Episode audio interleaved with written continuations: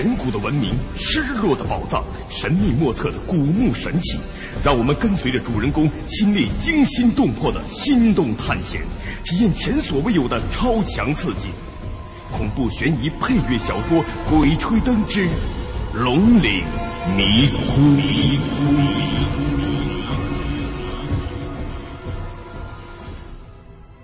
回到北京之后，我有一段时间没见到 Sherry 杨。他也许是忙着找医生为陈教授治病，也许是在料理那些遇难者的后事。这次考古队又死了不少人，有关部门当然是要调查的。我怕被人查出来是摸金校尉，就尽量避重就轻，说的不尽不实。进入沙漠去考古本身就有很大的危险系数，但是一下子死了四个人。一个老师，三个学生，还封了一个教授，在当时也算是一次重大事件了。说话休烦，且说有一天，胖子找了俩甜妞去跳舞，让我也一起去。我前些天整晚整晚的做噩梦，头很疼，就没跟他们一起去，独自躺在床上。忽然，一阵敲门声。我答应一声，从床上起来，心中暗骂：“老了的，大概又有人来调查情况了。”开门一看，却是多日不见的 Sherry 杨。我赶紧把他请进屋里，问他怎么找到这儿的。Sherry 杨说是大金牙给的地址。你认识大金牙？就算是认识吧，不是很熟。以前我父亲很喜欢收藏古董，和他做过一些生意。陈教授和他也是熟人。今天来找你，是为了把你和胖子的钱给你们。过两天我准备接陈教授出国治病，这期间我还要查一些事，咱们暂时不会再见面了。我原本都不指望了。现在一听他说要给钱，实在是喜出望外。表面上还得假装客气。啊，要回国了？哎呀，陈老爷子病好些了没有？我正想着去瞧瞧他。您看，您还提钱的事儿，这这多不合适啊！我们也没帮上什么忙，净给您添乱来着。你们美国人也不富裕啊，真是的。是给现金吗？Sherry 杨把钱放在桌上，钱是要付的，事先已经说好了。不过，我希望你能答应我一件事。我心想不好，这妮子怕是要报复我吧？也许又要掏我的老底。心中寻思对策，顺口敷衍：“您能有什么事求我呀？”看来有钱人也有烦恼啊，总不会是想让我帮着您花钱吧？你我家中的长辈算得上是同行了。当初我外公金盆洗手，不再做倒斗的营生，是因为摸金校尉这一行极损阴德，命再硬的人也难免会出意外。我希望你今后也就此停手。不要再做倒斗的事儿了。将来有机会了，你们可以来美国，我安排你们。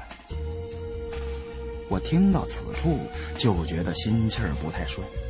美国妮子想让我投到他门下，以后跟他混。好歹俺老胡也是当过连长的，寄人篱下能有什么出息啊？更何况是求着女人，那往后岂不更是要处处顺着他？那做人还有什么意思？于是打断了他的话。啊，好意心领了。但是你只知其一，不知其二。摸金校尉这行当是不太好，但是毛主席教导我们，任何事情都有它的两面性，好事可以变坏事，坏事也可以变好事，这就叫辩证唯物主义。既然你知道了我是做道斗的，有些事儿我也就不瞒你。我是有原则、有立场的。被保护起来以及被发现了的古墓，我绝不碰。深山老林中有的是无人发现的大墓和遗迹，里面埋着数不尽的珍宝。这些东西，只有懂风水秘术的人才能找到。倘若不去盗这些斗，他们可能就会一直沉睡在地下，永远也不会有重见天日的机会了。另外，自然环境的变化侵蚀，也对那些无人问津的古墓构成了极大威胁。我看在眼里，疼在心里。翟瑞阳见我振振有词，无奈地说：“好了，我一番好意劝你回头是岸，想不到你还挺有理。倒斗倒得理直气壮，天下恐怕再没第二个你这么能狡辩的人了。你既然如此有骨气，我倒真不免对你刮目相看。刚才的话。”算我没说，这笔钱想必你是不肯要了。我连忙把手按到装钱的纸袋上。哎，且慢，这笔钱算是你借给我的，就按中国人民银行的利率计算利息。晚上，胖子在灯下一张张的数钱，数了一遍又一遍，可就是数不清楚。这也怪不得他。我第一次见这么多钱也发懵。胖子干脆不数了，点上根烟，边抽边对我说：“老胡啊，你让我说你什么好呢？你聪明一世，糊涂一时啊！你怎么能说这钱是借的呢？这倒好，还得还那美国妮子利息。我看不如咱俩撤吧，啊？”撤回南方老家，让他永远找不着，急死他！你太没出息了，这点小钱算什么呀？啊，将来我带你到处几件行货，随便换换，也够还他的钱了。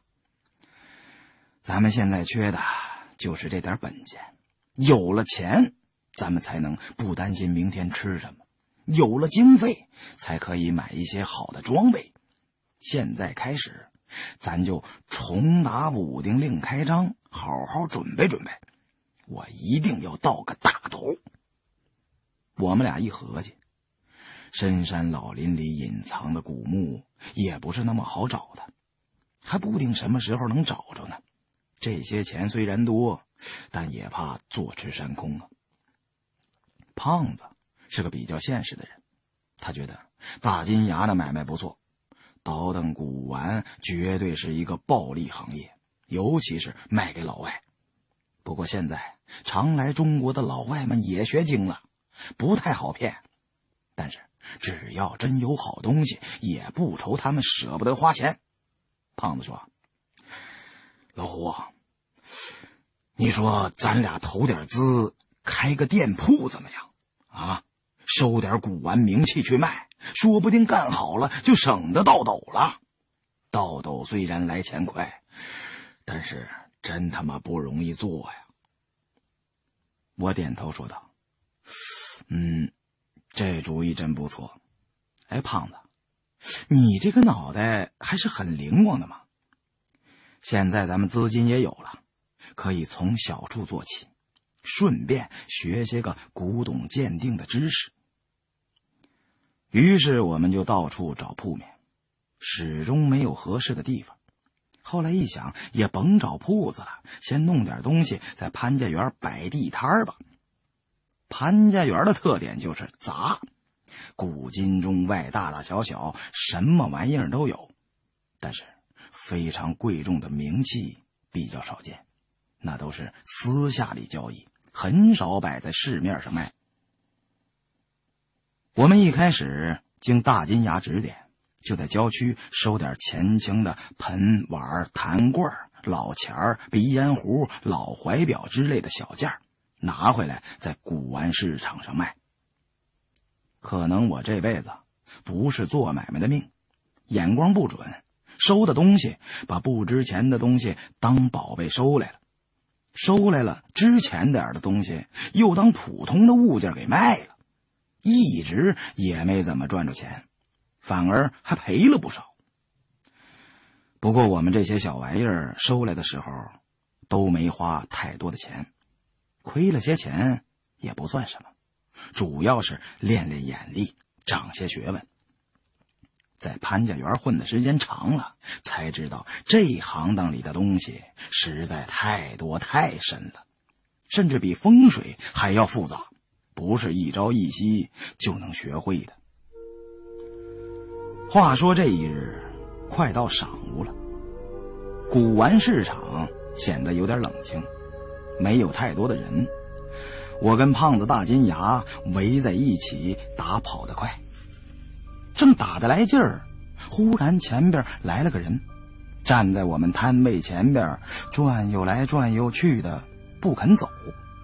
胖子以为是要看玩意儿的，就问：“怎么着，这位爷，您瞧点什么呀？”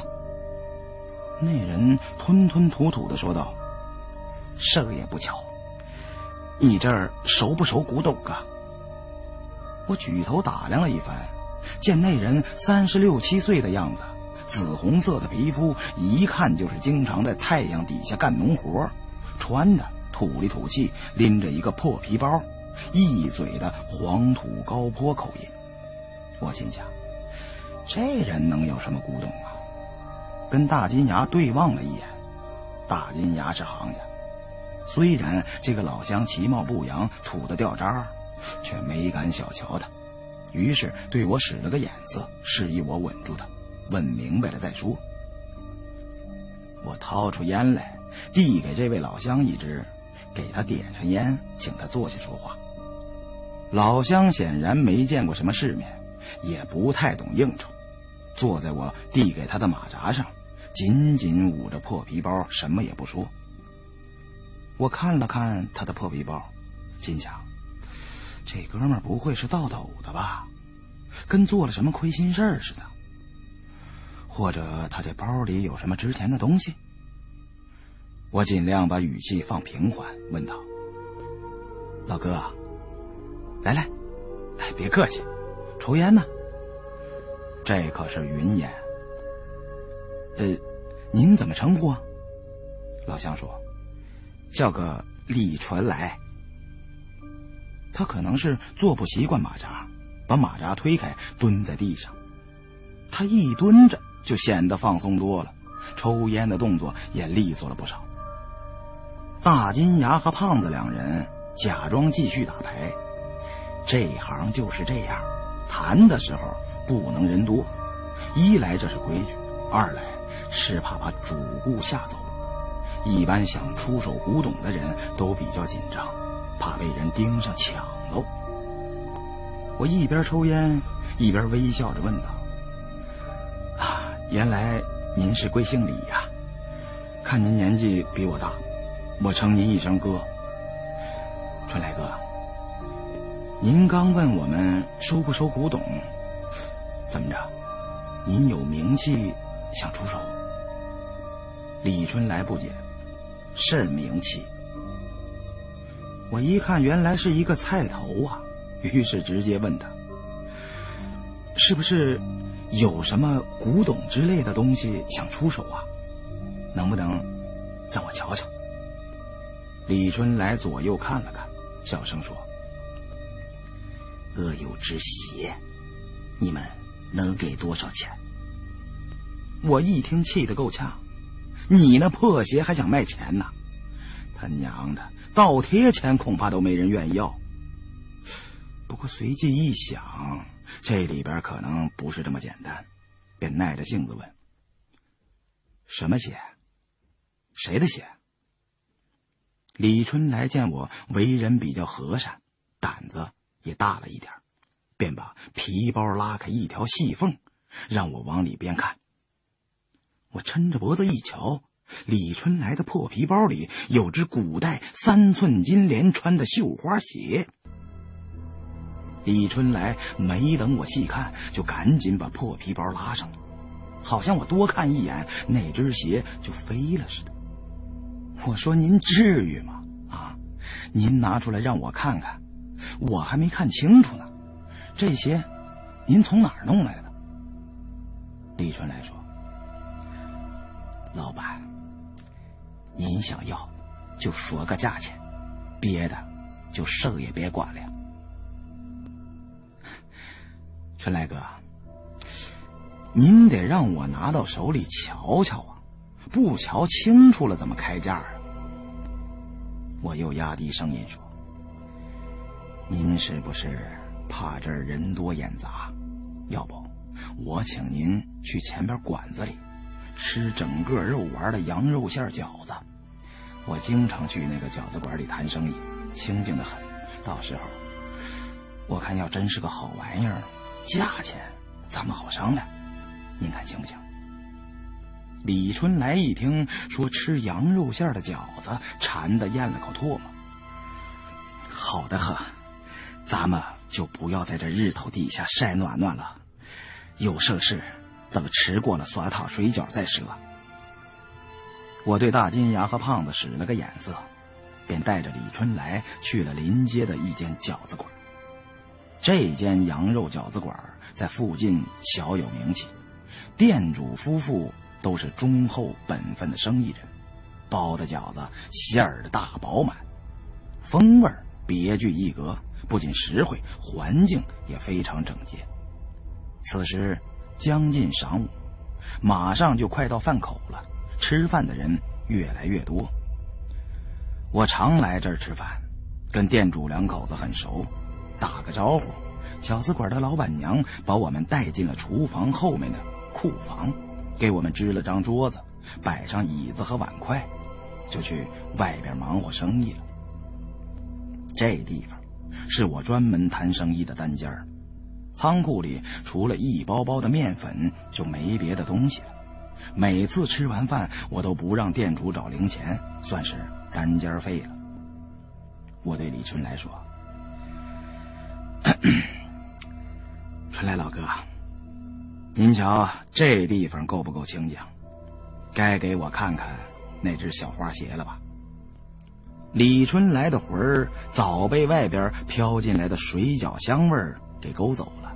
对我的话充耳不闻，迫不及待的等着开吃。我见状也无可奈何，唯有苦笑。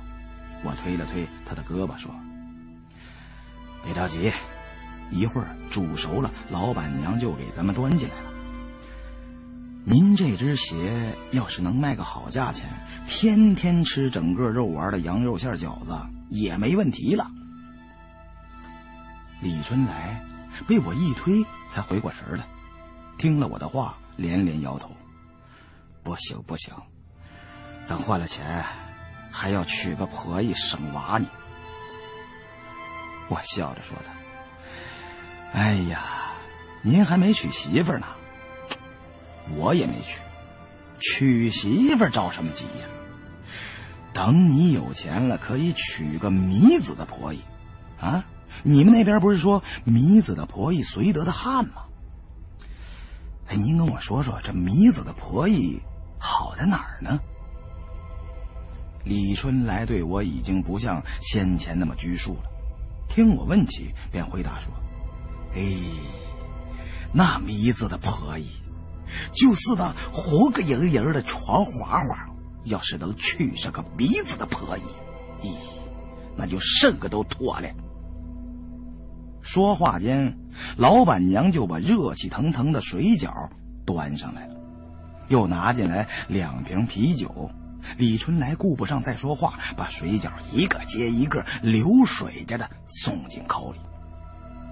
我一看，冲他这架势，这二斤水饺不见得够啊，赶紧又让老板娘再煮两斤。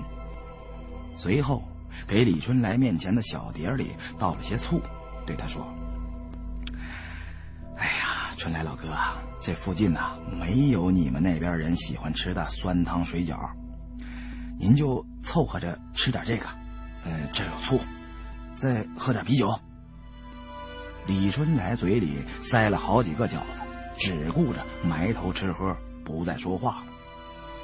我等他吃的差不多了，这才和他谈起那只绣花鞋的事李春来这时候对我已经非常信任了。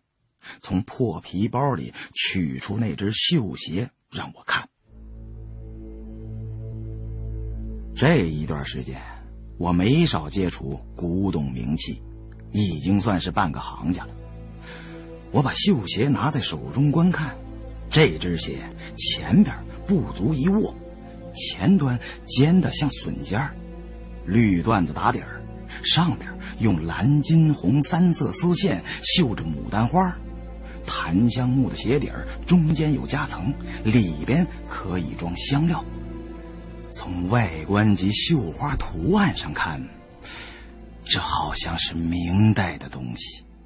李春来手里的这只绣花鞋，从外观及绣花图案上看，是明代的东西。陕西女人裹小脚的不多，如果有，也多半是大户人家。所以这鞋的工艺相当讲究，要是大金牙在这儿，他用鼻子一闻就可以知道这鞋的来历。我却没有那么高明的手段，吃不太准。看这成色和做工，倒不像是仿造的。这种三寸金莲的绣花箱底鞋是热门货，很有收藏的价值。我问李春来：“这鞋从何而来？”李春来也不隐瞒，一五一十的说了一遍。他们那个地方十年九旱，而且今年赶上了大旱，天上一个雨星子也没有。村民们逼得没招了，就想了点歪歪道。村里为了求雨，什么招都用遍。有个会算卦的瞎子说：“这就是旱魃闹的，必须打了旱魃才会下雨。”打汉古庄，民间又称为打旱魃。解放前，中原地区多有人用，河南、山东、陕西几省的偏远地区都有这种习俗。大伙儿就问他：“哪儿有旱魃？”瞎子算了半天也没算出来。这时候，有个放羊的娃子说，他放羊的时候，在村东头早就荒废的坟地里，看见一个全身绿毛的小孩跑进了一口无主的棺材。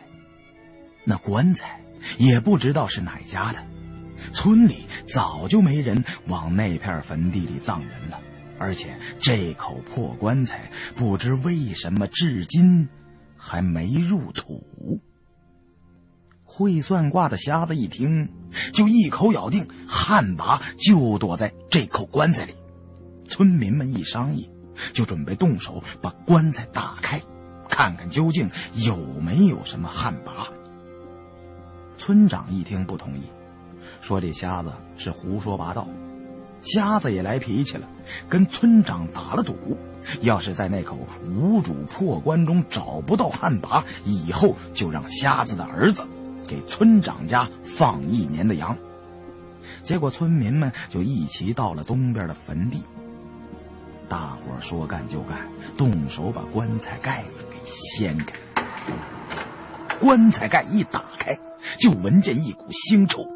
如同大堆的臭鱼在太阳底下暴晒之后产生的气味，要多难闻就有多难闻。有几个胆儿大不怕死的，捏着鼻子凑到跟前，再一看里边就吓了一跳。棺中躺着一具女尸，身上的衣服首饰保存的非常完好，都跟新的一样，但是。看那穿戴，绝非近代所有，这是具古尸。服饰虽然完好如新，但是尸体已经干瘪，肌肉皮肤像枯树皮一样。就在女尸的头顶，蹲着一只全身长满绿毛的猴样的小怪物。只有七寸多长，而且这绿毛小猴还活着，正蜷缩成一团在那睡觉。瞎子听了村民们说的情形之后，一口咬定这绿毛的小怪物就是旱魃，必须马上打死他，然后拿鞭子抽，而且一定要快，否则一到晚上他就跑得没影了，再想找可就难了。有几个胆子大的村民，把那只遍体绿毛的小怪物捉到关外，用锤子砸死，然后再用鞭子抽打。奇怪的是，这只怪物也不流血，一挨鞭子，身上冒出许多黑气，然后抽打的烂了，再也没有黑气冒出了，这才一把火烧成了灰烬。这时。天色已暮，村民们问瞎子：“那关中的女尸如何处置？”瞎子说：“要是留着，早晚必为祸患，趁早让人一起烧了才好。里面的东西谁都不要拿。”开始，众人还有些犹豫，毕竟这关中的尸体不是近代的，又有许多金银饰品，烧了岂不可惜？正在村民们犹豫不决之时，天上乌云渐浓，隐隐有雷声传出，看来很快就要下大雨了。大伙欢呼雀跃，对瞎子说的话也从将信将疑变成了奉若神明了。瞎子既然说必须把棺材烧掉，那就必须烧掉。最后，村长决定让李春来留下点火烧棺。李春来是个窝囊人，平时村长让干什么就干什么。这时候虽然害怕，但只好硬着头皮留下来。为了赶在下雨之前把棺材烧掉，他匆匆忙忙地抱来几捆干柴，胡乱地堆在棺材下边，点上一把火，烧了起来。李春来蹲在旁边盯着，他是条穷光棍。都快四十了，还没钱娶婆姨。这时候，想着棺木里的金银，忍不住有些心动。可惜，刚才没敢拿，现在火已经烧起来了，想拿也拿不到。烧糊了，不知道还值不值钱呢。李春来正感到无比的惋惜，忽然白光闪动，天空中接连打了三四个炸雷，大雨。倾盆而下，立时把烧了一半的火焰给浇灭。李春来全身上下被雨水淋了个透，他盯着那口烧了一半的破棺材，心里七上八下。这是老天爷给的机会，这火还没烧坏棺材里的东西，要想拿出来，就得趁现在了。村里其余的人都已经走了。好不容易盼来场大雨，有很多的事情要准备。现在这荒郊野外就剩下李春来自己一个人。一想起关中那具古怪的女尸，还真有几分发怵。但是又想到拿金银首饰换了钱，就可以娶个大屁股的婆姨。光棍汉李春来就不再犹豫不决了，双手举起锄头，用锄头去顶破棺材的盖子。那破棺材本已被火烧过，此时推开棺板并不费力，没顶几下就把破棺板推在了一旁。刚才村民们开棺的时候，李春来只是挤在人堆里往里瞧了两眼，没敢细看。这时候。为了把女尸身上值钱的首饰撸下几件，不得不壮着胆子去看。棺里的恶臭已经散得差不多了，但是被火烧过，再加上雨淋、尸臭、潮湿、焦糊等气味混在一起，说不出的怪异难闻。虽然天上下着雨，也压不住这棺中的怪味儿。李春来被熏得脑仁发疼，捏着鼻子强忍着，往那已经被烧糊了的棺材中看了一眼。这不看还好，一看再也忍不住了，张开嘴哇哇哇的吐了一通。眼瞅着雨越下越大，天色已晚，再不动手就来不及了。李春来抹了抹嘴上的秽物。看准了女尸手腕上的一只金丝镯子，刚要伸手去摘，忽然背后让人掰了一巴掌。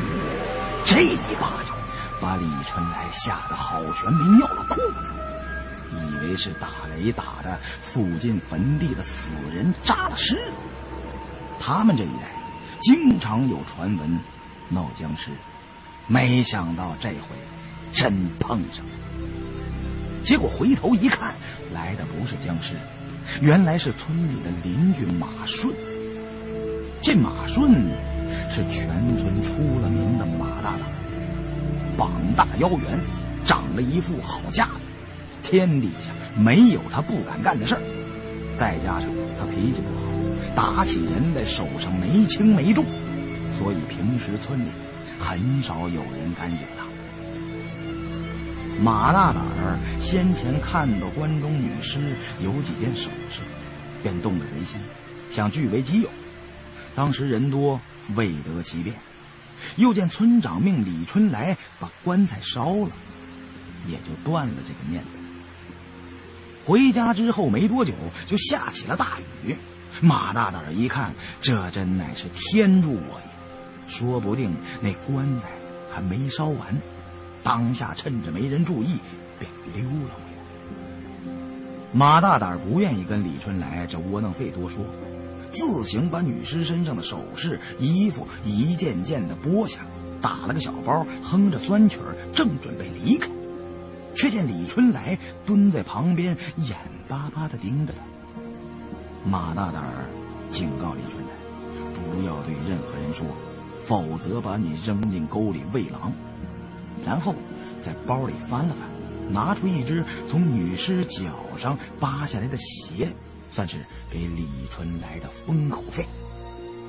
李春来拿着这只鞋，心里别提多窝火了，可是又不敢得罪马大胆，只好忍气吞声的应。这时，棺材已经被雨淋湿了，想烧也烧不掉。两个人就一起动手，在附近挖了个坑，把棺材埋了进去。回到村里，告诉村长和瞎子，已经按他们的吩咐，把棺材连同尸体一并的烧了。瞎子点了点头，满意的说：“那就好啊。我以前听师傅说起过打汉古庄的事情。”新入土下葬的尸体，若是埋的位置不善，就会变成僵尸。僵尸又容易变作旱魃，这旱灾都是旱魃闹的。我瞎子虽然看不见，心里却明白的很。听你们一说，那棺材和里面的尸首，便知不同寻常。说不定这古尸死的时候怀着孩子，埋到地下才生出来。那孩子被活埋了，如何能活呀？自然也是死了。小孩子变的旱魃更是猛恶，这一对母子都变成了僵尸，便叫做子母兄，极是厉害。现在烧成了灰，他们就不能害人了。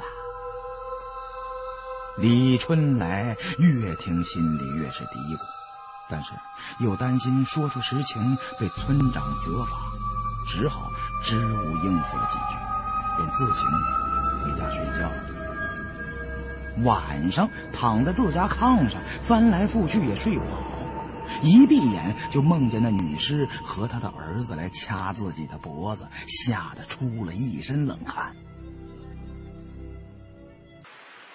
雨一夜未停，快到早晨的时候，就听外边乱成了一团。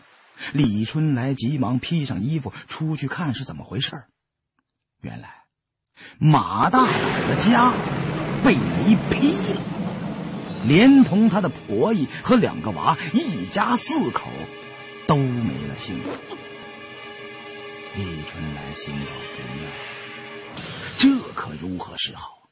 他本就胆小，越想越怕，后背发凉，再也兜不住，一泡尿全尿在自己的裤裆里了。村里人在马家发现了古尸上的财宝。村长见状，逼问李春来，李春来只好招出了实情。村长私下里骂过几次李春来，让他切记不要声张，就把这事儿烂到肚子里头。李春来别看平时挺蔫儿，心里还是比较有主意的。他也没把自己藏了只绣鞋的事告诉任何人。马大胆也死了，就把责任都推给马大胆，说是马大胆强迫自己做的。他平时就窝窝囊囊，村里人就都信了他的话，再没追究。反正马家四口的死都是马大胆贪财自找的。李春来不敢把那只绣花鞋拿出来给别人看。他虽然没文化，却知道这只鞋是前朝的东西，娶婆姨的钱全指望这只鞋了。陕西盗墓成风，文物交易极为火爆，村里经常来一些外地人收老东西。李春来胆子小，又为了掩人耳目，一直没敢出手。直到有一天，李春来在临县的一个远房亲戚到北京跑运输，他说了一筐的好话，搭了顺风车，跟着到了北京，打听到了潘家园一带有收古董的，就问着道路找来了。说起来也算是有缘，头一次开口就找到了我。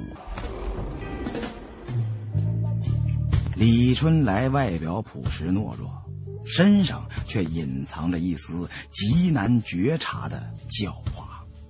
他喝了不少啤酒，喝得脸红脖子粗，借着酒劲儿才把这只绣鞋的来历说了一遍。有些地方一带而过，言语匮乏；有些地方说的词不达意，我倒是听明白了八九成。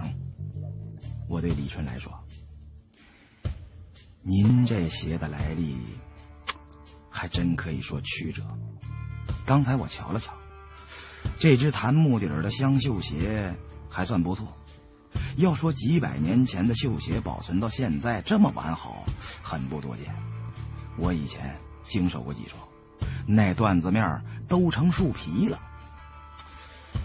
不过。李春来担心我说这只绣鞋不值钱，显得非常紧张，忙问：“老板，这鞋究竟值几个钱呢？”我做无奈状，嘬着牙花子说：“哎呀，老哥呀，这只鞋呀，要是有一双，倒也值些钱，可这只有一只。”以当时的行市来看，这种明代包括清代早期的小脚绣花鞋，在很多民族爱好者以及搞收藏的玩家眼中是件不错的玩意儿。而且，市面上保存完好的小脚绣花鞋虽然不少，但是几乎都是民国晚清时期的。我问李春来能不能把另一只也搞来。这一只显得有些单，古玩行讲的就是个全，东西越是成套的、完整的越值钱。有时一件两件的不起眼要是凑齐了全套，那价钱就能折着跟头往上涨。李春来面露难色，另一只绣鞋早就不知道哪儿去了。就这一只还掖着藏着，才拿到北京来的。我跟他说：“嗯，这么着吧，我呢，跟您交个实底儿，我对农民兄弟特别有好感。当年我爹就是为了中国农民翻身得解放，才毅然放弃学业，投入革命事业的。他老人家干了一辈子革命工作，嘿，咱就不提他了，就连中国革命。”都是走农村包围城市的路线，才取得了最后的胜利。哎，所以我可以拍着胸口说，绝不会看你是农村来的就蒙你。这只鞋呀，在市面上卖好了，能卖六七百，再多就不容易了。老哥，您要是愿意，这只鞋六百，我收了。就算咱交个朋友，以后啊，您还有什么好玩意儿，就直接拿我这儿来，怎么样？”李春来吃惊的说：“是六百，没听错吧？”我跟他说：“，怎怎么，嫌少啊？哎，再给你加五十。”李春来连连摇手：“哎，不少不少，当初哥以为最多也就值三百。”我当时就付给了他六百五。李春来把钱数了十多遍，严严实实的藏在身上。我让他小心点，喝了这么多酒，别再不小心把钱丢了。随后，我又跟李春来聊了不少他们老家的事儿。李春来的老家在陕西省黄河边的甘源沟，是那一带最穷的一个县。他们那个县附近有个龙翔县，多山多岭。据说，在以前是一片国葬区，那古墓多的数都数不清啊。李春来的老家在陕西省黄河边的甘源沟，是那一带最穷的一个县。他们那个县附近有个龙翔县，多山多岭，据说在以前呢是一片国葬区。那古墓多的数都数不清。龙翔县的古墓多到什么程度呢？一亩地大的地方就有六七座墓，这还都是明面上的，深处还有更多。从里边挖出来的唐代粉彩制品，一件就能卖上万元。当地好多农民家里都有几件，他们。就是靠从田里挖出来的东西发家致富。从民国那会儿，就有好多文物贩子去收购，像模像样的都已经被收的差不多了。往南的秦岭，听说那边大墓更多，就是不好找，好找的都给拔没了。有一座最出名的汉墓，墓上光盗洞就让人打了二百八十多个。这些盗洞从古到今的都有，那边也流出很多价值连城的好东西，不过具体是什么，李春来就说不清楚。这些事儿，他也只是听了。看看天色不早，李春来的酒劲儿也过去了，就起身告辞。临走时，千叮咛万嘱咐，让我将来有机会一定要去他家做客。我又跟他客套了半天，这才把他送走。回到古玩市场，胖子和大金牙已经等得不耐烦了，见我回来，便忙问收着什么好东西了。我把绣鞋拿给他们看，胖子大骂：“这这老帽，跟抱着狗头金似的，合着闹了半天就拿来这么只鞋呀！”大金牙说。哎，这鞋做的多讲究啊！胡爷，多少银子收的？我把价钱说了，大金牙连声称好。胡爷这段时间眼力真见长啊！这只绣鞋卖两千块钱，一点问题没有。我挺后悔的，倒是。哎呦！这话怎么说的？要知道能卖这么多，我就多给那老哥点钱了。我还以为就值个六七百呢。哎，还是看走眼了。我说胡爷，今儿个是星期一，星期一买卖稀呀。我看咱们仨也别跟这儿耗着了，好久没吃涮羊肉了。怎么着？我说二位，咱收拾收拾，奔东四吧。胖子说：“伟大的脑袋总是不谋而合。我这两天正好也馋这个呢。哎，您说怎么就吃不腻呢？还是以前常去的东四那家馆子。刚刚下午四点，仍然是没有半个食客。我们。”就墙角靠窗的桌子坐了。服务员点了锅子，把东西摆好，菜上来，便都回柜台那边扎堆砍大山去了。我掏出烟来，给大金牙和胖子点上，问大金牙：“金爷，您给我们哥俩说说，这鞋值钱值在什么地方了呢？”大金牙把那只绣鞋拿过来，这鞋可不是一般人的。您瞧见没有？这是牡丹花。自唐代以来，世人皆以牡丹为贵。一般的普通百姓虽然也有在鞋上绣牡丹的，但肯定不像这样镶得起金线。另外，您再瞧，这花心上还嵌有六颗小珠子，虽然不是太名贵。但是这整体的艺术价值就上去了。哎，最主要的是这只鞋的主人，那老哥是陕西过来的，陕西民风朴实，自古民间不上裹脚。我估计这鞋子的主人呐，极有可能是外省调取的官员家眷，或者呢是大户豪门嫁过去的贵妇。总之啊。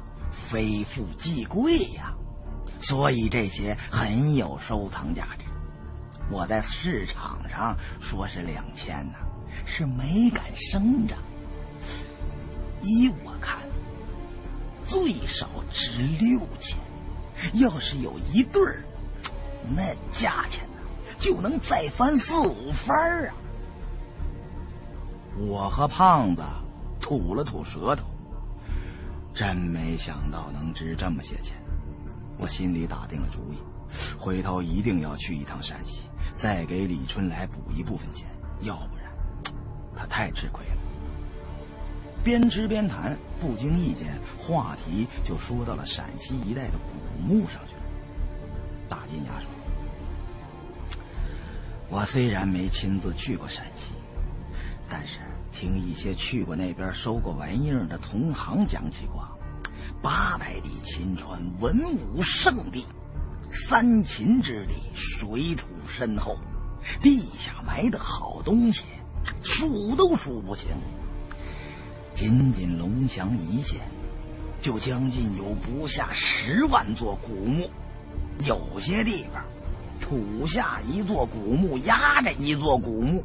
文化层多达数层。秦岭、大巴山一带，传说也有不少大墓。我就想着，有机会一定得去一趟，收点好东西。就算收不着，开开眼也是好的。哎，可惜身体不太好，一直没机会去。我说。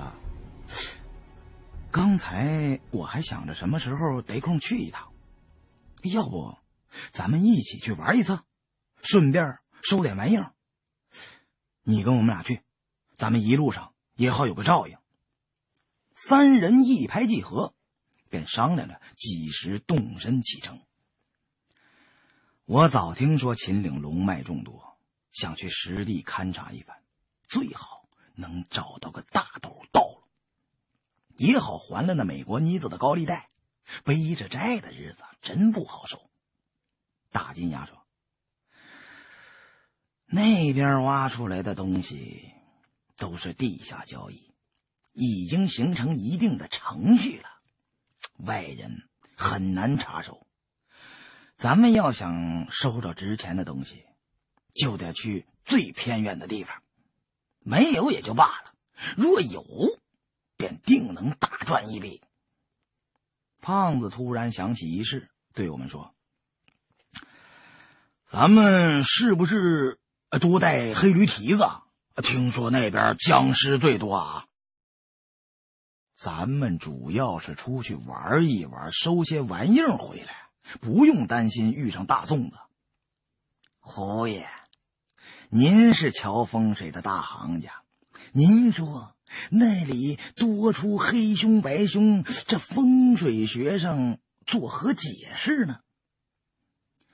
凶可以说是指僵尸，黑白则分别是指不同的尸变。既然咱们聊到这儿了，我就从风水的角度砍一刀。要说起僵尸来啊，那历史可就长了。咱们道斗行内称僵尸为大粽子，也不是随随便便安上的名字。话说这人死之后啊，入土为安，入土不安，即成僵尸。一个安葬死人的风水家学，不仅能让死者安眠，更可以荫福子孙后代，使家族人丁兴旺，生意红火，家宅安宁。但是，有的地方不适合葬人，葬了死人，那死者便不得安宁，更会祸害旁人。入土不安，可分为这么两种情况：一者，山凶水恶，形势混乱，这样的地方非常不适合埋人。一旦埋了祖先，齐家必乱；轻则妻女淫邪，灾舍坟仓。重则女病难求，子孙死绝。第二种情况不会祸及其家子孙后代，只会使死者不宁，尸首千百年不朽，成为僵尸，疑惑无穷。当然，这不是防腐的技术好，而是和墓穴的位置环境有关系。在风水学上，最重要的两点是形。与势，形是指墓穴所在的山形地形，势呢是指这处地形山形呈现出来的状态。形与势一旦相逆，地脉不畅，风水紊乱，就会产生违背自然规律的现象。埋在土中的尸体不腐而僵，便是最典型的现象。胖子笑了，嗨。这个真有意思啊，好像还有那么点理论依据，挺像那么回事啊。大金牙不像胖子似的拿这些当笑话听，他对这些事儿很感兴趣，问了些细节，感叹道：“这风水好的地方，还真不好找。”但凡是形势礼气、诸级兼备的好地方，也都被人占光了。中国五千年文明，多少朝多少代，把皇帝老儿们凑到一起，怕是能编个家乡联了。再加上皇亲国戚，有多少条龙脉，这也不够埋的呀。我给大金牙解释。龙脉呀，在中国有无数条，但是能埋人的龙脉不多。寻龙诀有云：“大道龙行自有真，飘忽隐现是龙身。龙生九子，各不相同，脾气秉性、才能、相貌都不一样。这龙脉也是如此，与那龙生九子不同，还要复杂的多。”昆仑山可以说是天下龙脉的根源，所有的山脉都可以看作是昆仑的分支，这些分出来的枝枝杈杈都可以看作是一条条独立的龙脉，地脉行止起伏即为龙，龙是指山岭的形，以天下之大，龙形之脉不可胜数。然而。根据形与势的不同，这些龙脉或凶或吉，或祥或恶，都大有不同。从形上看，却是龙脉；然而从世上分析，又有辰龙、乾龙、飞龙、腾龙、降龙、群龙、回龙、出阳龙、归龙、卧龙、死龙、隐龙等等之分。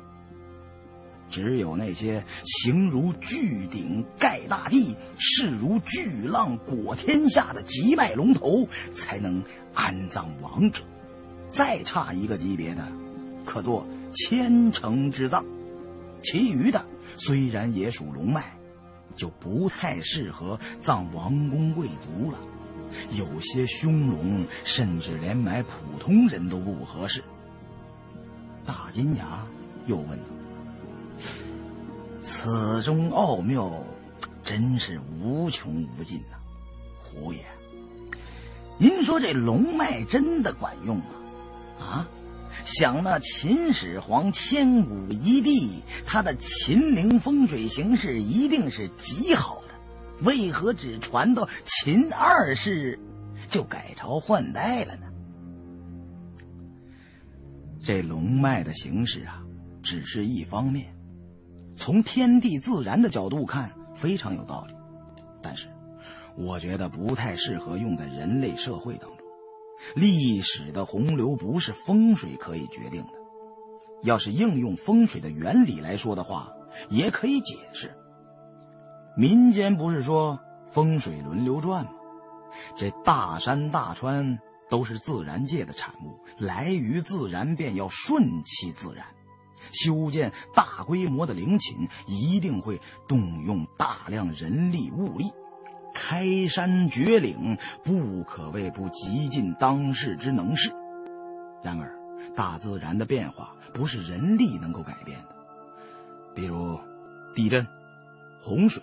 河流改道、山崩地裂等等，这些对行于世都有极大的影响，甚至可能颠覆整个原本的格局。当时是上极之啊，以后怎么样，谁能知道？也许过不了几年，一个地震，形势反转，吉学变成凶学了。这造化弄人，不是人类所能左右的。三个人。连吃带喝，谈谈讲讲，不知不觉已经过了几个小时。饭馆里的食客逐渐多了起来。来这种地方吃涮羊肉的人，都是图个热闹，吃个气氛。食客一多，就显得比较乱。我们已经吃的差不多了，便约定暂时不去古玩市场做生意了，准备两天，然后一道去陕西收古玩。这次虽然是去偏远的县城村镇，但毕竟不是去深山老林，而且又计划从山西一路玩过去，所以也没过多的准备，携带的东西尽量从简。三人坐火车抵达了太原。闲玩了三五日，我本来计划先去李春来的老家，但是在太原听到一些消息，说是今年雨水极大。黄河水位暴涨，发了蝗灾了。西岸庄陵一带被洪水冲出了不少古墓。我们一商量，便决定改变计划，先过黄河西行。于是又坐长途汽车，跟司机说要过黄河去古兰县。车在半路出了故障，耽搁了四五个小时。又开了一段，司机把车停到黄河边一个地方。告诉我们，要去古兰，就要先渡河，前边的渡口还很远呢。现在天已经快黑了，等到了渡口也没船了。今年水大，这片河道比较窄，原本是个小渡口。你们要是想过河，可以在这碰碰运气，看看有没有船。运气好啊！就可以在天黑之前过河住店睡觉了。我一想，也好，免得到了前边渡口天黑了不能过河，还得多耽搁一日。于是就和胖子大金牙下了长途汽车，坐在河边等船。等车走了，我们仨都有点后悔了。这地方太他妈荒凉了，路上半个人影都没有。后悔也晚了，只能到河边找船过河了。还离河岸老远，便听得水声如雷。到了近前，三人都是一震。先前只听说今年雨水大，没想到这段河面如此宽阔，浊浪滔天，河水好像黄色的泥浆，翻翻滚滚的流淌。不知以前。有没有渡口。就算是有，现下也应该已经被淹没。我们挑了个视野开阔的地方，观看黄河的景象。这时，天上阴云一卷，飘起了细雨。我们穿的单薄，我和胖子还算皮实，大金牙有点发抖。胖子取出一瓶白酒，让大金牙喝两口驱驱寒气，别冻出毛病来。随后，我把我们买的牛肉干之类的食物拿出来吃，边吃边骂那长途汽车司机缺德，肯定是嫌咱们三个人太闹，没到地方就把咱们仨骗下来了。这他妈的哪有船能过河？我看着脚下奔腾的大河。也禁不住发愁了。当年在兰州军区当兵的时候，见过那边的老乡使羊皮筏子渡河，可这附近连个放羊的都没有，更别提羊皮筏子了。眼下只好在雨中苦等。我也喝了两大口白酒，身上寒意稍退。时辰渐晚了，天地间阴晦无边。四周细雨飘飞，被风吹成了无数歪歪的细线。我突然想起了那些曾经一起的战友。只见河水愈加汹涌澎湃，越看越觉得心里压抑烦躁，忍不住扯开嗓子对着黄河大喊一声。自己也不知道喊的是什么，反正就是觉得喊出去了。心里痛快。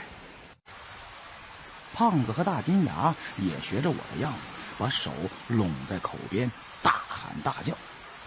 三个人都觉得好笑，细雨带来的烦闷之情减少了许多。没一会儿，三个人就喝干了两瓶白酒。胖子有点喝多了，借着酒劲说：“老胡。”现在到了黄河边上了，咱是不是得唱两段信天游的酸曲儿啊？我学着当地人的口音对胖子说：“你一个胖娃懂个甚嘞？憨得很，不放羊你唱甚酸曲儿的？你听我给你吼两嗓子秦腔。”胖子终于逮到了我的把柄。不失时机的挤兑我，老胡，你懂个六啊你，在这儿唱什么秦腔啊？你没听说过，舀一瓢黄河水，唱一曲信天游吧？到什么山头就要唱什么曲儿？你哪儿攒来那么些臭词儿？什么喝黄河水？这水你敢喝？我他娘的就知道。才饮长沙自来水又食武昌鱼。大金牙连忙做和事佬，一人唱一句，谁想唱什么就唱什么，反正这地方没人，算不上扰民。胖子大咧咧的说道：“我先唱两句。”泪蛋蛋，沙窝窝，哎，你们哥俩听听啊，听舒服了，给哥们来个好。你没喝多吧？胖子却不理会有没有人爱听，拿着空酒瓶子当麦克风放在嘴边，刚要扯开嗓子吼上一曲，却听得远处马达声作响，一艘小船从上游而来。我们三个赶紧站起来，在河边挥动手臂招呼船老大靠岸停下。那船上的人显然是见到了我们，但是连连摇手，示意这里没办法停船。我们等了半天，好不容易盼到一条船过来，如何肯放他过去？否则在冷雨中还不知要等多久。胖子掏出一把钞票。举着钱对船上的人挥动手臂，嘿，果然是有钱能使鬼推磨。前方有道河湾，水势平缓，波澜不惊。船老大把船停了下来。胖子过去商量价钱，原来人家这船上都是机器零件之类的，要去下游抢修一艘大船。最近水大，若不是情况紧急，也不会冒险出来。船上除了船老大，还有他的儿子，一个十几岁的少年。我们说好了，给双倍的钱，把我们送到对岸古兰县附近下船。船舱里都是机器部件，没有地方，我们三个只好坐在甲板上。总算是找了艘船，过河之后找个旅店，舒舒服服的洗个热水澡，吃碗热乎乎的荞麦面，好好休息休息。刚才河边蹲了两个小时，可冻得着实不轻。河水湍急，很快就行出很远。我们想的正美呢，忽然船身一阵猛烈的震动，好像是河中撞到了什么巨大的东西。我当时正在跟胖子商量吃什么好呢，这一震，我差点咬到自己的舌头。天上的雨不再是斜风细雨，只见阴云翻滚，电闪雷鸣，那大雨瓢泼般的倾泻下来。船老大赶忙过去查看船头，看究竟撞上了什么东西。这河水正深之处，应该不会有礁石，又是顺流而下，竟然撞上如此巨大的物体，实属异常。船老大刚在船头张了一眼，那船身紧接着又是一歪，众人紧紧抓住船帮，唯恐顺势掉进河中。船体连续晃动，河水泼将进来，人人都喝了一嘴的黄泥汤子。我在岸边时喝了不少酒，这时候头晕脑胀，被河水一泼，清醒过来，赶紧把灌到嘴里的河水吐了出来，说不出的恶心反胃。却见船老大已经吓得缩成了一团。他是开船的，被吓成这样，船怎么办？我想把他拉起来。船老大说什么也不肯站起来，脸上尽是惊恐的神色。我问他：“你怎么了？河中有什么东西？”退如筛糠的船老大指着船外：“河神老爷显灵了，怕是要收咱们这条船呢。”大金牙晕船，早已吐得一塌糊涂，抱着船上的缆绳动弹不得。船好像被河中的什么事物挡住，河水虽然湍急，这船却硬是开不出去。在一阵阵剧烈的撞击之下，这条船可能随时会翻。得到船头看看河里究竟有什么东西。我和胖子两人此时酒意上涌，也觉不出害怕来了，就是脚底下。跟踩了棉花套子似的，加上船体倾斜，迈了半天腿，一步没走出去。这时，船在大河中被水流一冲击，船身打了个横，胖子被甩到甲板对面，身体撑在船舷上。这一下把胖子的酒意吓醒了一半，刚转头向河中望去。那船体又是一阵，把胖子甩了回来。好在是机械船，倘若是条木船，只这般撞那么两次，便要散架了。我紧紧拉着缆绳和大金牙，百忙之中问胖子：“河里是什么东西？瞧清楚了没？”胖子大骂说：“操他奶奶的，没太看清楚，黑乎乎的，跟卡车那么大。”像是只大老鳖。不管河里是什么东西，再让他撞一下，船非翻了不可。我对胖子叫道：“臭家伙，干他娘的！”胖子，你还没醒酒呢，哪有家伙可使啊？我确实有点还一直想找冲锋枪。被胖子一说，才反应过来，这是在内地，什么武器都没有。天上大雨如注，身上都淋得湿透了。顺手摸到了挂在腰上的折叠工兵铲，便对胖子大叫：“拿工兵铲！管他是王八还是鱼，多狗日的！”胖子不像我，还没醒过酒来，头脑还算清醒，知道必须得采取点保护措施，抓住缆绳在我腰上缠了两圈。我的酒劲儿也消了八成。趁着此时船身稍稳，两步窜到被撞击的左舷，探出脑袋往河里看。这时天色已黑，又下着大雨，河中一片漆黑。借着乌云中闪电的光亮，隐隐约约就瞧见浑浊的河水中有一个跟一座小山似的东西，一半露出水面，大部分都隐在河中。也瞧不出是个什么，只觉得像是个水里的东西。究竟是鱼还是鳖之类的，分辨不清。河中那个巨大的东西正逆着水流飞速朝我们的船撞来。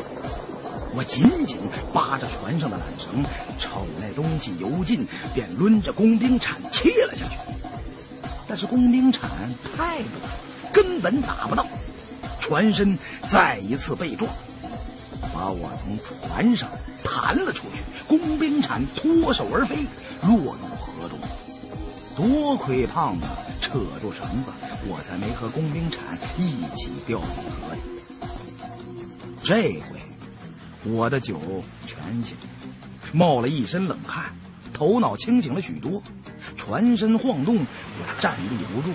撞到原本缩成一团的船老大身上，我趁机对船老大说：“现在船身打横，快想办法让船绕过去，要不你儿子也活不了。”船老大是个极迷信的，硬说河里的那个东西是河神爷爷的真身，本打算闭眼等死，我一提他儿子。船老大这回才想起，自己的儿子还在舱中。反正都是一死，为了儿子就拼上这条命了。当下挣扎着爬起来，想冲回船舱掌舵。船老大摇摇晃晃的，刚站起身来，忽然指着河中大叫：“不好，又来了！”我顺着他手指的方向看去，这下正赶上船上的射灯照着。瞧得真切，一只暗青色的东西在河中忽隐忽现，露出来的部分跟一辆解放卡车大小，正围着船打转，想要一下把船撞翻。这时也来不及细看，我一推船老大，把他推进操舵室，门一开，刚好看见船舱内装的机器零件中有一捆的细钢管当时也不知道哪来的那么大劲儿，招呼胖子一起抽了几根钢管出来，当做标枪使用，对着河中那物接二连三的投了出去。黑暗之中，也不可能分辨命中率和杀伤效果如何了。然而，投出十几根钢管之后，再也寻不见那怪物的踪迹，像是被驱走了。天上的雨又逐渐小了，一时风平浪静。船上众人死里逃生，一个个脸色刷白。大金牙用缆绳把自己缠在甲板上，被船身的起伏摇摆折腾的死去活来。幸好没犯哮喘病，呲着那颗大金牙，连呼菩萨保佑。有些事儿不能认死理儿，他尽量往开处想。身上的衣服虽然都湿透了，幸好由于一直在下雨，我们早把钱和证件之类的东西都提前放在了防水旅行袋里。刚才的情况虽然紧急突然，但大金牙把旅行袋一直抓在手中，没落到河里去。做生意的人。就这一点好，舍命不舍财，天塌下来也把钱包看得牢牢的。我跟大金牙说：“一会儿到了地方，赶紧找家旅店洗个热水澡，要不然非生病不可。”船老大的儿子在船舱里撞破了头，血流不止，必须赶紧送去医院。前边不远便是古兰县城，准备在那里靠岸。我抬头一望，黑暗阴晦的远处果然有些零星的灯光，那里便是我们要去的古兰小县城了。然而，就在船上的情况刚刚稳定下来，突然船体又被巨大的力量撞了一下，这回的力量比前几次都大。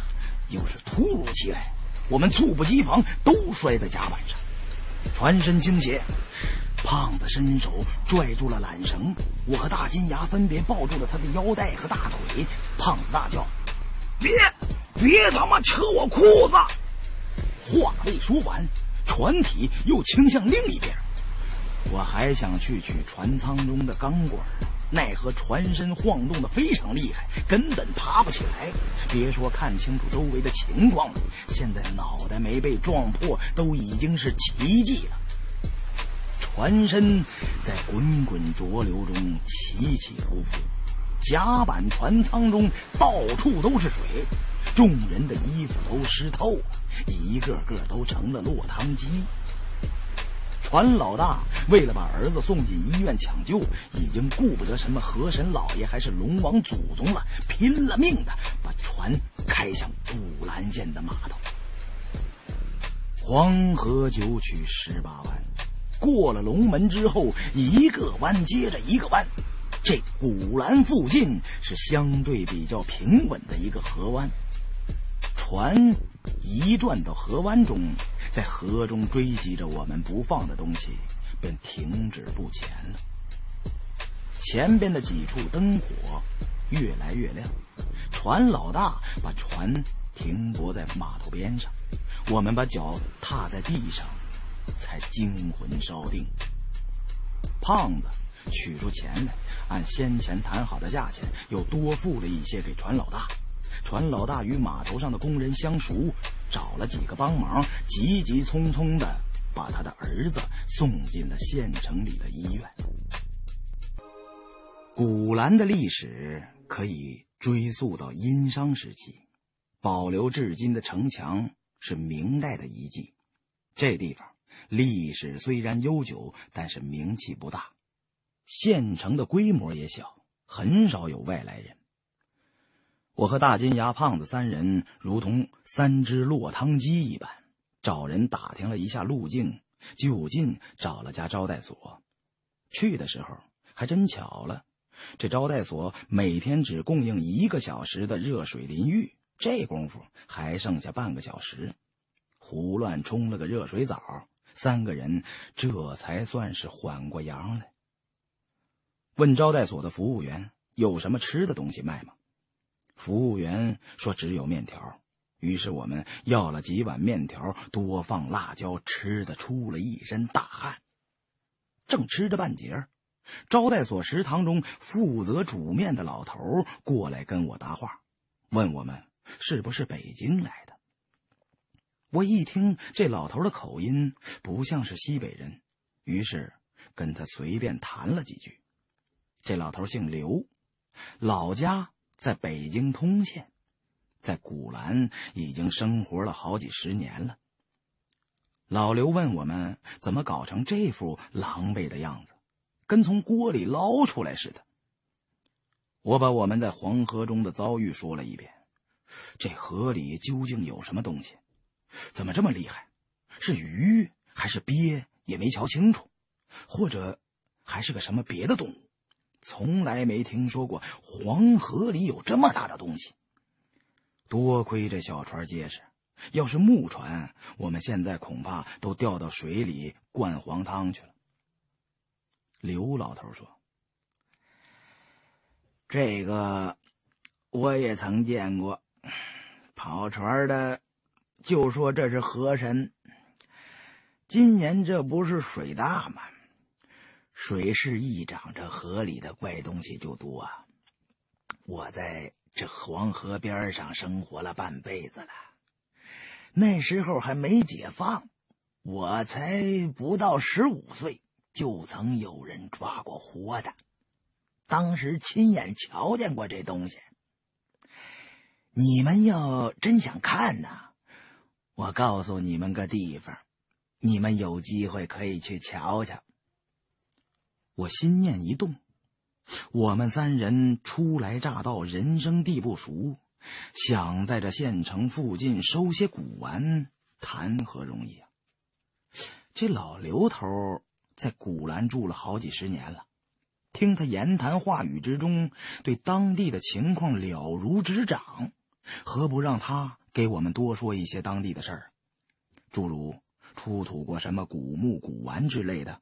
这些信息对我们来讲十分有用，于是先没让刘老头继续讲，说现在天色还早，让胖子出去买几瓶酒，再弄些下酒菜请老刘头到我们房中喝酒闲谈，讲讲当地的风物。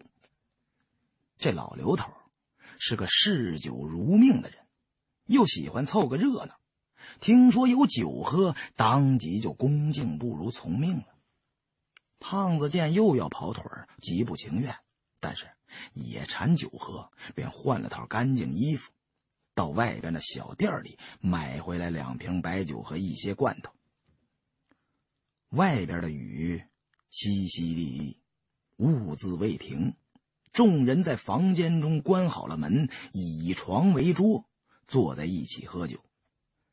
老刘头话本来就多，这两杯白酒下肚，鼻子头便红了，话匣子打开就关不上了。外边的雨淅淅沥沥，兀自未停。众人在房间中关好了门，以床为桌，坐在一起喝酒。老刘头话本来就多，这两杯白酒下肚，鼻子头便红了。话匣子打开就关不上了。大金牙请教老刘头：“刘师傅，刚才您说我们在黄河中遇到的东西，您亲眼见过，那究竟是个什么？是个王八成精吗？”老刘头摇摇头：“不是王八成精，其实啊。”就是条大鱼呀，这种鱼学名叫什么我不清楚。当地有好多人都见过，管这鱼啊叫铁头龙王。跑船的都迷信，说它是河神变的，平时也见不着，只有发大水的时候才出来。胖子说道。呃，您说的可真够玄乎的啊！那这条鱼那得多大个儿啊？多大个儿啊？哎，我这么跟你们说吧，当年我在河边看见过一回，那年水来得快，退的也快，加上这古兰河道浅，把一条半大的铁头龙王搁浅了。那时候还没解放，好多迷信的人想去把龙王爷送回河里，还没等动手，铁头龙王就一命归西了。人们都在河边烧香祷告啊，那真是人山人海，盛况空前。我就是跟着瞧热闹看见的。我问刘师傅：“您说说，这鱼长什么样啊？”这鱼啊，身上有七层青鳞，鱼头是黑的，比铁板还要硬。光是鱼头啊，就有那就有解放卡车的车头那么大个儿。我和胖子等人。连连称奇，那不跟小型鲸鱼差不多了吗？这河里怎么会有这么大的鱼啊？这世上真是什么稀奇古怪的东西都有啊！便问后来怎么样？这铁头龙王埋了还是吃了？老刘头笑道：“不是鲸鱼，不过呀，这么大的鱼十分少见，平时根本就没有。隔几十年也不见得能见到一回。”简直都快成精了。有迷信的就说他是龙王爷变的，要不怎么给起这么个名儿呢？听说就算是捕到都要放生，那肉又硬又老，谁敢吃啊？当时这铁头龙王就死在了岸上。那些天正赶上天热，跟下火似的，没一天就开始烂了。好家伙，臭气熏天呐，隔着多少里都能闻到那臭味儿。这种情况很容易让附近的人得瘟疫，结果大伙儿一商量，就把鱼肉切下来用火烧了，剩下一副鱼骨架子。搁到河岸上了。大金牙听到此处，叹息道：“哎呀，可惜了！要是现在能把这种怪鱼的骨头弄到博物馆里做成标本，那一定很多人参观呐。”老刘头说：“可不是嘛！不过那时候啊。”谁都没那胆子，怕龙王爷降罪下来，免不了又是一场大水灾呀。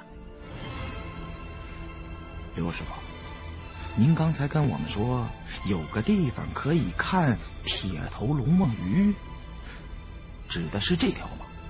难道过了这么多年，这鱼的骨头架子还保存着，还在那河岸上搁着呢？没错，不过呀，不在河岸上。当时附近的人们为了防止发生瘟疫，把鱼肉和内脏都焚烧了祭河神了。正商量怎么处理这副鱼骨，这时候就来了个外省人。此人是个做生意的商人，这位商人也是个非常迷信的人。他出了一些钱，在离我们这儿不远的龙岭修了一座鱼骨庙。大金牙问：“鱼骨庙？哎，这在天津地面也曾有过，是不是？哎，就是以鱼骨做梁，鱼头做门，供奉河神用的。天津也有。嘿。”哎，那倒没听说过。不过确实跟你说的差不多。那位外省的商人自称也是经常出海过河，免不了经常乘船，所以就掏钱修了这座鱼骨庙。这庙规模不大，连个院子都没有，和普通的龙王庙没区别。拿鱼骨。当做房架子，大鱼的头骨是庙门，就一间神殿，供了尊龙王爷的泥像。刚修好的时候，有些人得病或者赶上天旱，都去鱼骨庙里上香许愿。说来倒也好笑，真够邪门的，一次都没灵验过。要是去鱼骨庙求雨，那是不求还好，越求越旱，所以没过多久就断了香火了。那位出资修庙的商人，也从此再没出现过。呃，鱼骨庙现在还在吗？嗯，是，不过都荒废许久了。龙王爷的泥像没过两年就塌了。有人说，那位出钱修庙的商人心不诚，或者呀，他是做过什么缺大德的事情啊？龙王爷不愿意受他的香火。再加上鱼骨庙建在龙岭山坳里边，哎，道路艰难，这一来二去的，根本没人再去那座鱼骨庙了。不少人甚至都把这件事忘在脑后了。当年文革，连红卫兵都没想起来要去砸鱼骨庙啊！其实，就算去砸，也没什么可砸的。但是这庙的格局和鱼骨还在，你们有机会可以去瞧瞧。胖子笑骂道：“他妈什么好看的？今天我们仨都差点成了鱼食，不看也罢。”大金牙却另有一番打算，他跟我商量了一下，决定明后天休息好了去龙岭看看鱼骨庙。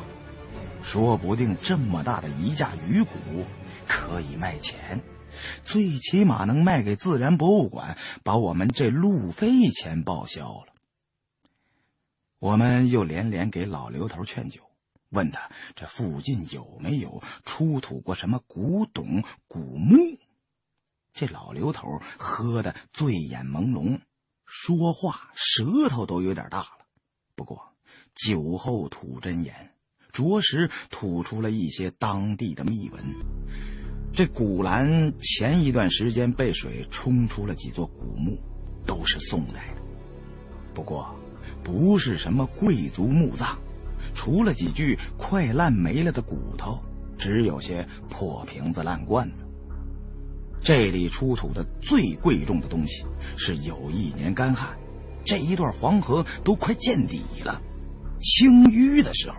从泥里挖出来三只大铁猴子，每一只都重达数百斤。把上边的锈迹去掉，发现铁猴身上雕刻的花纹优美流畅，外边都是鎏金的。至今好像也没考证出来这些铁铸的猴子是做什么用的。有人说是唐代镇妖的。也有人说是祭河的，后来是拉到哪个博物馆，还是大炼钢铁给熔了，就不得而知了。最邪的是，从淤泥中发现三只铁铸的猴子之前，有不少人都梦见三个白胡子老头哭求着放过他们。这事儿就越传越玄，好多人都说这三个老头。就是河中的铁猴精。那年春节，家里有属猴的都穿红裤头、扎红腰带，怕被那三只铁猴精报复。结果最后这附近也没出什么大事当然，也有几个走背字倒邪霉的，不过那也都是他们自己找的。黄河里面沉着很多古怪的东西。这些事儿我们都听说过。河东博物馆里陈列的黄河铁牛，就是镇河用的。当年元末之时，还传说在黄河中捞到一具独眼石人。那时候正闹农民起义，有童谣说是什么“莫道石人一只眼，挑动黄河天下反”。那件事儿只是传说。并不足为信，但是仍然可以见证黄河的古老神秘。稀烂的河泥中，不知道覆盖着多少秘密。不过，我们对什么铁猴、铁牛、石人之类的东西并不感兴趣，便一再追问：附近哪有古墓和遗迹？谁手里有古董想要出手？老刘头想了想，说：“原来你们是倒腾古玩的。你们若是早几年来，能有很大收获。现在早就被收的差不多了。不光是民间的古玩商来收，政府也收，一年收十多遍，再多的东西也架不住这么收啊。前几年开始，古兰附近接二连三出现盗墓的情况，好多当地人也都参与了。到了秋天，一刮大风，你就看吧，地上全是盗洞，走路不小心就容易掉进去。城外古墓集中的地方都快挖成筛子了。老刘头还说：“咱们话赶话说到这里了。”我突然想起听人说过，我姑且一说，你们姑且一听。我曾听说过当地一位老人说过，龙岭里头有座唐代古墓，相传规模极大。这两年很多盗墓贼都想去找，始终也没人能找到。龙岭那片山岭太密了，而且那古墓藏得很深。甚至就连有没有都两说呢，毕竟这种事儿都是打多少年前口耳相传留下来的，未必便真有其事。这种古墓的传说在我们当地非常多，而且几乎是一个人一种说法，没有固定的。有些人说龙岭中是唐代的大墓，也有人说是别的朝代的，反正都是传说，谁也没见过。从老刘头的话中，我隐隐约约听出了一点东西。一位商人出资在龙岭修建鱼骨庙，供奉龙王爷。这本身就有点奇怪。龙王庙为什么不建在河边呢？偏偏建在那沟壑纵横的山岭之中。听老刘头所说，鱼骨庙的规模不大。这就更古怪了。这么一间小庙，何必费上如此周折？难道那龙岭中当真有什么风水位，适合建造庙宇？再加上老刘头说龙岭山中隐藏着一处极大的唐代古墓，那就更加蹊跷。我心中一阵冷笑：他娘的！搞不好那出钱修鱼骨庙的也是我同行，他修庙是假，摸金是真。修庙是为了掩人耳目，在庙下挖条暗道，通进古墓中摸宝贝，才是他真正的意图。但是我有一点想不明白：既然龙岭一带地形险恶，人迹罕至。为何还要如此脱裤子放屁，多费一道手呢？随即一想，是的，想必那墓极深，不是一朝一夕之功，便可将通道挖进明殿之中。他定是瞧准了方位，但是觉得虚实颇长，觉得整日在龙岭之中出没，难免被当地人碰上，会起疑心。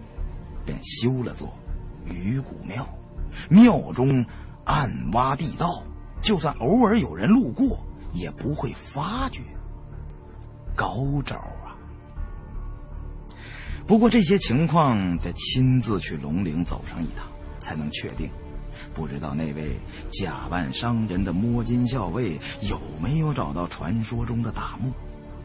不管怎么样。我都想去龙陵鱼骨庙看上一看。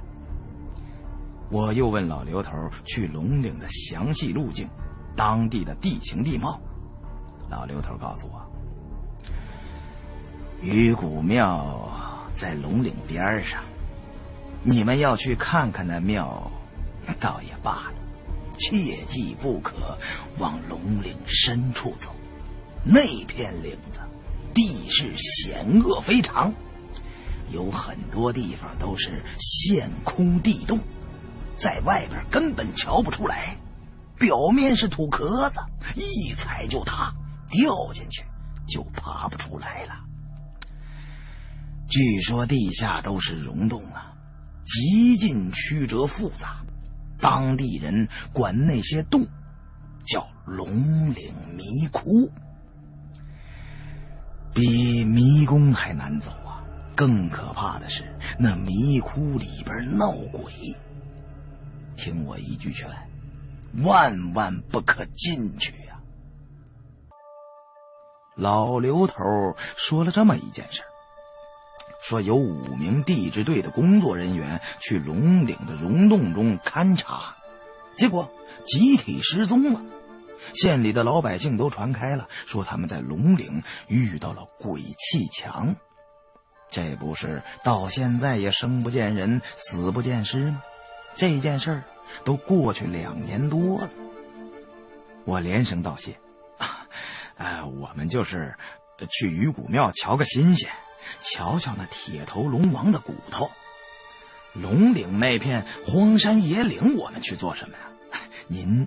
尽管放心就是了。老刘头喝得大醉而归，我把房门关上，同胖子与大金牙二人秘密商议，定要去龙岭迷窟走上一遭，看看能不能找到点好东西。就算古墓已经被盗，说不定在附近的村落中也能收到一两样好东西，那样。也不算白来了陕西一趟。胖子问我：“老胡，这回有几成把握？咱可别再像上次去野人沟似的啊，泪没少受，力没少出，差点赔上几条性命，结果就搞回来两块破瓦当子，连玉都不是。这次。”也没什么把握，只不过好容易得知龙岭中有座大墓，至今无人找到。我听着就心痒难耐，说不定老天爷开眼让咱们做上回大买卖，那就能把那美国妞的钱都还了，免得我在他面前抬不起头来。不过龙岭的古墓是否能保存至今，这还得两说。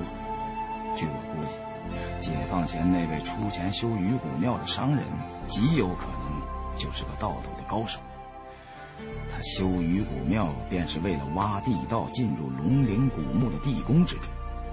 如果他得手了，那咱们就没指望了。总之，做好准备，到那儿看一看再说。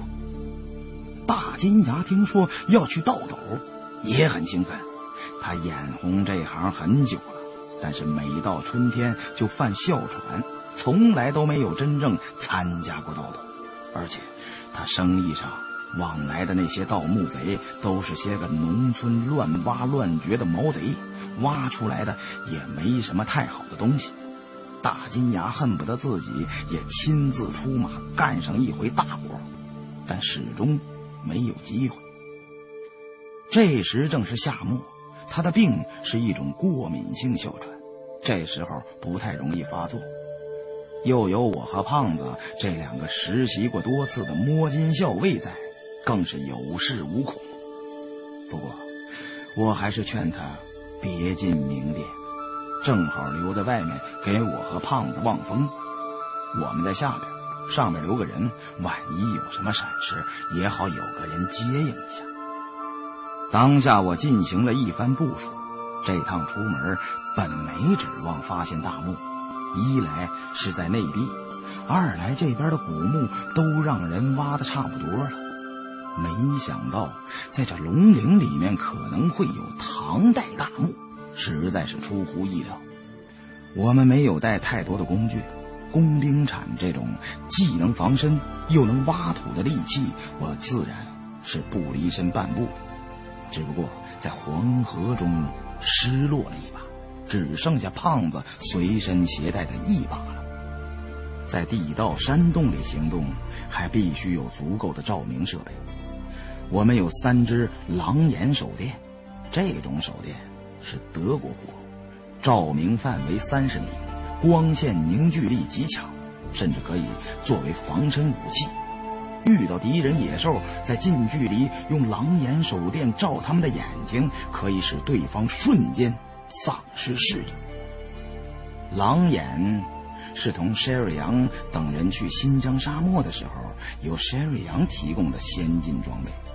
他回国时把剩余的大部分装备都给了我，我就老实不客气的照单全收了。反正已经欠了他那么多钱了，甚至被他在蛇口下救过一次，至今还欠他一条命。虱子多了不嫌痒，债多了不愁，再多加上一份人情债，也不算什么。最头疼的是没带防毒面具，只有几副简易的防毒口罩。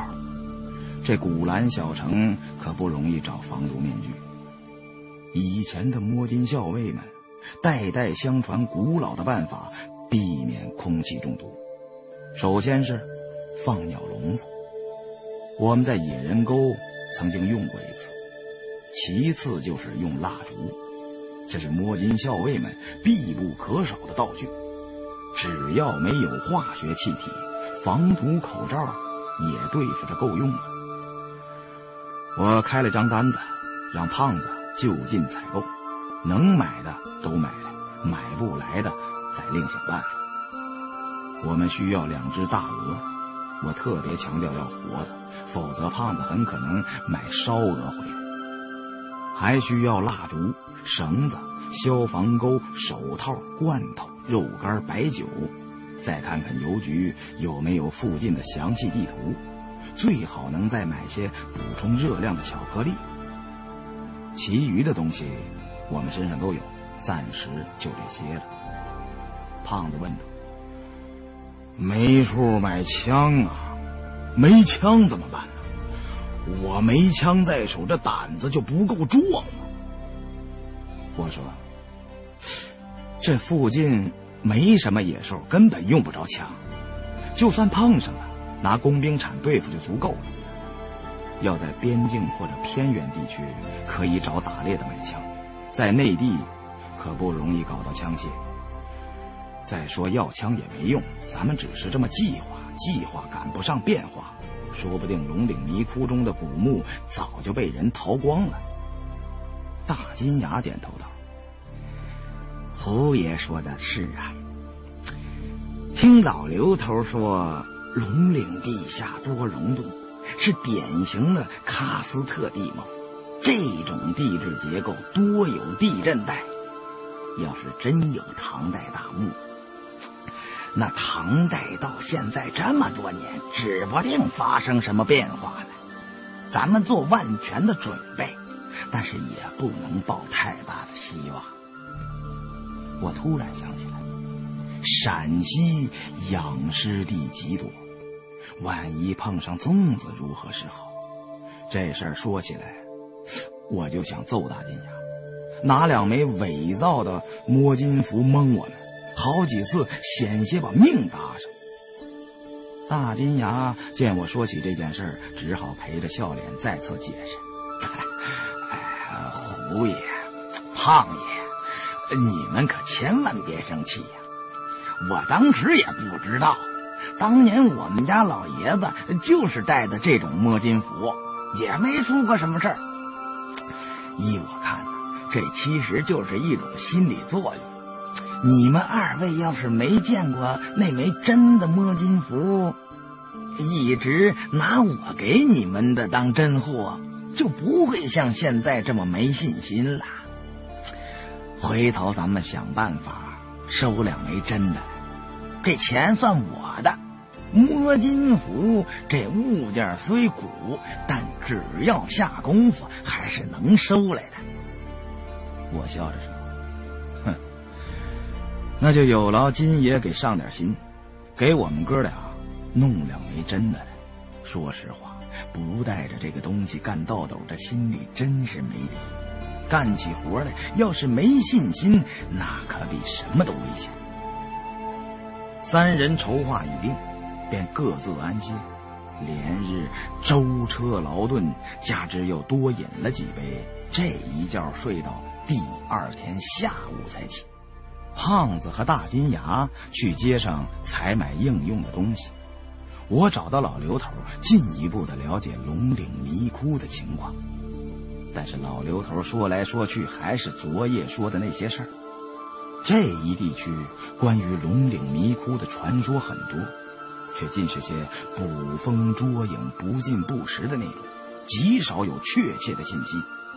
其他的人也都是如此，一说起龙岭迷窟，都有点谈虎色变，都说有鬼魂冤灵出没，除非迫不得已，否则很少有人敢去那一带。我见再也问不出什么了，便就此作罢。又在古兰歇了一日，我们按照老刘头指点的路径，用竹筐背了两只大鹅，动身前往龙岭鱼骨庙。龙岭往大处说，是秦岭的余脉；往小处说，其实就是一片星罗棋布的土岗。一个土丘挨着一个土丘，高低起伏的落差极大。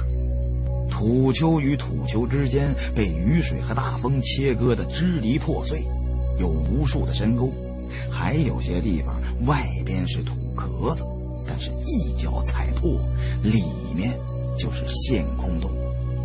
看着两个山丘之间的直线距离很近，但是从这边走到那边要绕上大半天的路程。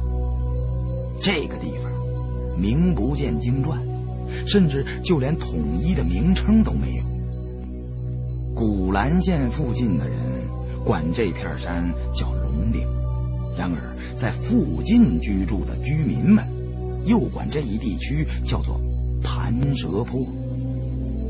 盘蛇坡远没有龙岭这个名号有气势，但是用以形容这里的地形地貌，比后者更为直观，更为形象。我和胖子、大金牙三人早晨九点离开古兰县城，能坐车的路段就坐车，不通车的地方就开十一号。一路打听着，到了龙岭的时候，天已经擦黑了。龙岭山下有一个小小的村落，村里大约有二十来户人家。现在天色已晚，想找鱼骨庙不太容易了。山路难行，别再一不留神掉进沟里，那可就他娘的出师未捷身先死了。干脆，晚上先在村里借宿一夜，有什么事儿等到明天早晨再说。我们就近找了村口的一户人家，跟主人说明来意，出门赶路，前不着村后不着店，能不能行个方便，借宿一夜？我们不白住，可以付点钱。这户主人是一对年老的夫妇，见我们三人身上背的大包小裹，还带着两只活蹦乱跳的大白鹅，便有些疑惑，不知道我们这伙人是干什么的。胖子赶紧堆着笑脸跟人家说：“哎，大爷，大妈，我们呐是去看望以前在部队的战友。”路过此地，错过了宿头了。您瞧，我们这也是出门在外，很不容易。谁出门也不把房子带着，不是？哎，您能不能行行好，给我们找间房，让我们哥仨对付一宿？这二十块钱你拿着。说完之后，也不管人家愿意不愿意，就掏出钱来塞给老两口。老夫妇见我们也不像什么坏人，便欣然应允，给我们腾出一间屋来，里面好像有几年没人居住了。胖子见院中有水桶和扁担，便对我说：“哎，老胡，快去打两大桶水来。打水干什么？你水壶里不是有水吗？哎。”你们解放军住到老乡家里，不都是把老乡家的水缸灌满了，然后还要扫院子、修房顶子吗？就你他妈废话多！我对这儿又不熟，我知道那水井在哪儿啊？黑灯瞎火的，我出去，我再转了相，回不来了怎么办呢？还有，一会儿我找他们打听打听这附近的情况，你别话太多啊。能少说的，你他娘就少说两句。别忘了言多语失。正说着话，老夫妇二人就给我们炒了几个鸡蛋，弄了两个锅盔，端进了屋中。我连声称谢，边吃边跟主人套近乎，问起这间屋以前是谁住的。没想到，一问这话，老头老太太都落泪了。这间屋本是他们独生儿子住的。十年前，他们的儿子进盘蛇坡找家里走丢的一只羊羔，结果就再没回来。村里人找了三四天，连尸首也没见着，想必是掉进土壳子、陷空洞，落进山内的迷窟里了。唯一的一个儿子就这么没了，连个养老送终的人都没有了。这些年就靠同村的乡亲们帮衬着，勉强度日。我和胖子等人听了都觉得心酸，又多拿了些钱送给他们。老两口千恩万谢，连说碰上好人。我又问了些情况，老夫妇。却都说盘蛇坡没有什么唐代古墓，只听老一辈的人提起过，说有座西周的大墓，而且这座墓闹鬼闹得很厉害，甚至大白天都有人在坡上碰到鬼气墙，在沟底坡上迷了路，运气好的碰上人能救回来，运气不好的就活活困在里面了。当地的人们称这一带为盘蛇，就是说道路复杂、容易迷路的意思；而龙岭迷窟，则是指山中的洞穴，纵横交错，那简直就是个天然的大迷宫。至于鱼骨庙的旧址，确实还有，不过荒废了好几十年了。出了村，转过两道山梁，有道深沟，鱼骨庙。就在那条沟的尽头。当年建庙的时候，出钱的商人说那是处风水位，修龙王庙必保的风调雨顺。没想到修了庙之后，也没什么改变。老天爷想下雨就下雨，不想下雨就给你旱上几年。烧香上供根本没有用，所以那庙的香火就断了，很少有人再去。我就问他：“我们只是在过黄河的时候，险些被龙王爷把船给掀翻了，所以比较好奇，想去鱼骨庙看看铁头龙王的骨头。”老夫妇说：“你们想去鱼骨庙没什么，但是千万别往盘蛇坡深处走！连本村土生土长的都容易迷路，何况你们三个外来的。”我点头称谢，这时也吃的差不多了，就动手帮着收拾，把碗筷从屋中端出去。走在院中，大金牙突然低声对我说：“胡爷，这院里有好东西呀！”我回头看了一眼，大金牙伸手指了指院中的一块大石头：“这是块碑呀，有年头了。我没。”说话，点了点头，表示知道了，帮忙收拾完了碗筷。老夫妇回房睡觉了，我们三人围在院中，假装抽烟闲聊，偷偷观看大金牙所指的石碑。要不是大金牙眼贼，我们根本不会发现，这块长方形的石碑磨损的十分严重，中间刻了几道深深的石槽，看样子。可能是用来拴牲口的。石碑只有一半，碑顶还有半个残缺的兽头。碑上的文字花纹早都没了，没有这半个兽头，也瞧不出这是块石碑。胖子问大金牙：“这就是你说的好东西啊？我看以前可能还值点钱，现在这样。”也就是块大石头了，你们瞧瞧，这上面的东西都磨平了，这这用了多少年了？大金牙抽着烟说：“胖爷，我倒不是说这石碑值钱，这块残碑现在肯定不值钱了，就剩半个兽头，连研究价值可能都不存在了，有点可惜呀。但是您别忘了，我们家祖上也是干道道的。我之所以说这是个好东西，也不是一点道理都没有。就冲这块残碑上的半个兽头，我就敢断定这龙岭中一定有座唐代古墓。但是具体位置嘛，明天咱们就得瞧胡爷的手段了。我伸手摸了摸石碑上的兽头，对大金牙说道：“你是说这是块墓碑？”大金牙说。